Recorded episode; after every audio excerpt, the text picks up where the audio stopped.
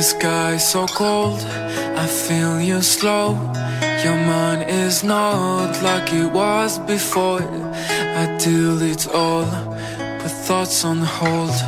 I try to feel you, but you are gone. The fire's cold. Good morning and hello everybody. Welcome on board American English Express and this is Oliver. 各位好，欢迎搭乘美语早班车。 Today is August the second, and it is Monday. 今天来到了八月二号，也是周一。当然了，又开启了一个新的月份。希望八月呢，能为我们所有的听友带来好运。今天八月二号，在我们中国的农历上来说，是一个比较的重要日子。Today is also June the twenty fourth of the lunar calendar，就是农历的六月二十四号。这一天呢，其实是我们中国的一个什么节日呢？是彝族的火把节，流行于云南、贵州、四川等彝族地区的一个传统节日。Of course, it is also one of the intangible cultural heritage in China，也是我们中国的一个国家级非物质文化遗产之一。所以今天美语早班车，Oliver 带着大家一起来了解一下我们中国这个少数民族彝族的非常盛大的节日 ——The Torch Festival 火把节。首先呢，关于火把节的它的 origin 就是起源呢，就是人们对火的崇拜有关系。在这里，我想跟大家分享一下，我们说对什么东西的崇拜这个词呢，叫 worship，w o r s h i p。OK，worship 就是崇拜的意思。当然了，火把节的目的也是期望用火呢，能够去驱除一些像虫类啊、除害、保护庄稼的生长。So the Torch Festival, uh, in is is E people's most solemn and grand traditional festival, and it falls on the 24th to 27th of the sixth lunar month every year. All right, so which starts today. Though there are many versions of the origins of the Torch Festival, it mostly related to the natural worship of fire. 知道火把节呢是彝族人民的一个最隆重、最盛大的传统节日了，就是每年的六月二十四号，就从今天开始一直到农历的六月二十七号。虽然说火把节的起源有很多种说法，但是 大多数的这个、呃、这个想法呢，都是说跟对火的自然崇拜是有关的。我们说到一个节日，它是非常隆重的、非常庄严的一个节日，在英文中我们使用的词叫 solemn solemn，s o l e m n，solemn。Alright, so someone or something that is solemn is very serious rather than cheerful or humorous，就是特别严肃的。OK，对于庄严的说法，所以其实 The Torch Festival 这个火把节在彝族人心中呢，首先是很隆重的一个节日。我们刚才说火把节呢，火把就用 torch，T O R C H，so Torch Festival。 我们知道东京奥运会啊，这个正在进行。其实说到这个奥运会里边的这个火把，我们说火炬啊，同样用的是 torch 这个词。OK，那么火炬手叫 torch bearer，因为在英文中说举着火炬或举着火把这个动词呢，用的动词是 bear，b e a r，bear the torch 就是举着火把或者火炬。刚才给大家还说了一个很重要的，就是彝族人庆祝火把节是是因为对火的 worship 一种崇拜。So if you worship, you know, like a natural phenomenon 这种自然现象，or if you worship a god, you show your respect to the god. For example, by say, you know, by saying some prayers. 这就是一种崇拜的说法，worship。我们说到这个图腾崇拜，就是 totem worship。还有譬如说这个有些人是对金钱崇拜，then that's you know money worship。而拜神呢，就可以说 worship God。So, as of the ethnic culture of this region, the Torch Festival of the ethnic E group is one of the most attractive for tourists.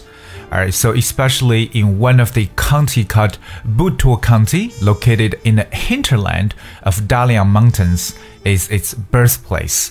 其实彝族的火把节呢，我们知道是该地区的一个民族文化，也是最吸引游客的一个节日之一了。地处大凉山腹地的布拖县是它的发源地。OK，我们说到这个民族文化，常用的叫 ethnic culture，ethnic，e t h。N I C ethnic culture，当我们说到了这个地方叫布托县的 Butuo County，是这个啊、呃、火把节的 birthplace 发源地。Fire is the symbol of the Yi people's pursuit of light, and it is believed to have the ability to drive away insects and pests, and protect the growth of crops. 火呢是彝族人民追求光明的象征。那人们认为呢，火本身有驱逐害虫啊、保护农作物生长的这个能力。我们说到这个，呃，首先说到火把是人们对于光明的一种追求的象征了。So it's people's pursuit of light，因为火把可以照亮。我相信，啊，我们这个远古人最早用用火的时候，就是觉得它是一种光明的象征。当然，更重要的就是我们在很多节假日当中有一个相同的一个点，就是 it could drive away the insects and the pests。OK，火可以把一些害虫呢给通通的驱赶走。Drive away 是比较容易的一个短语，就表示驱赶走。我们说到这个昆虫和害虫啊，其实特别是害虫这个词呢，应该是比较容易去理解的 ，because that word is called pest，p e s t，就相当于说我们把害虫怎么样，就是要拍死它，pest，这样的记忆呢就比较容易，就是 pest。而对于昆虫的说法呢，我们叫 insect，i n s e c t，insect。So on the first day, people sacrifice animals to greet the god of fire. The next day, Yi people sing praises to the god of fire with many traditional activities, including wrestling, bullfighting, horse racing. 在第一天火把节呢，人们会献祭动物来迎接火神。第二天呢，彝族人民呢会用摔跤、斗牛、赛马等传统活动呢来去歌颂火神。 我们说到这里边呢，要记住一个很重要的东西，就是 sacrifice。在所有的祭祀过程当中，都有一些祭品。那么祭品呢，叫 sacrifice，s a c r i f i c e，sacrifice 这个词做动词的时候呢，就来表示为把什么牺牲掉，sacrifice something or someone。当然了，我们有一些活动来，譬如说说到这个摔跤，在英文中叫 wrestling。W R E S T L I N G wrestling 摔跤比赛，还有斗牛 bull fighting，这个牛就是公牛 B U L L bull bull fighting。那当然还有赛马，就是 horse racing。The atmosphere of the festival reaches the pitch on the last day Dry pine sticks are used to mark to make the main torch see set at the center of the village, and villagers will set up a small torch in front of each house. The whole village is lit up at night. 其实我们说到这个彝族的火把节，它的高潮呢是在最后一天，因为人们呢会用一些干的松枝做主火炬，把它放在一个村子的中心。那村民的每家每户前面呢也会有一个小的火炬，就让整个村庄可以说呢是灯火的通明。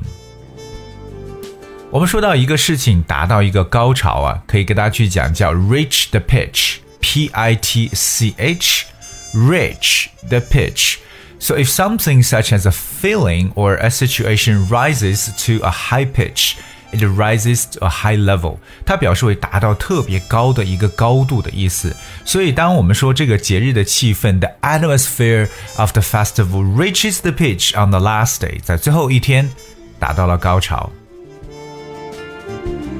火把呢是用这种松树枝呢来去燃烧的，这个松树叫 pine tree，P I N E。Pine，我觉得很多游客可以去参加进来的，就是一个举着火把的游行。So people hold small torches and march in groups on the edge of the village, mountains and ridges, and gather around the fire, accompanied by the unique singing of the Yi people. People sing and dance around the fire. 所以人们呢手持火把，在村边、在山岭、在山脊上呢列队游行。当然了，聚集在火堆旁的人们。伴随着独特的彝族的歌声呢，围绕着火堆唱歌跳舞。另外特别注意呢，就是在二零零六年的五月二十号，on May twentieth, two thousand six。The fork customer was listed by the State Council to be among China's first national intangible cultural heritage items. It is now among the top tourist attractions of the region. 从零六年的五月二十号呢，其实彝族的火把节，他们的一些相关的一些习俗和民俗活动呢，被国务院列为中国首批国家非物质文化遗产项目。那当然了，这是该地区最为受欢迎的一个景点之一。我们说到这个非物质文化遗产，就叫做 intangible cultural heritage。intangible，i n t a n g i b l e，cultural heritage 就是文化遗产。今天 Oliver 跟大家一起呢，来讲述我们中国的一个少数民族的传统节日，就是彝族的。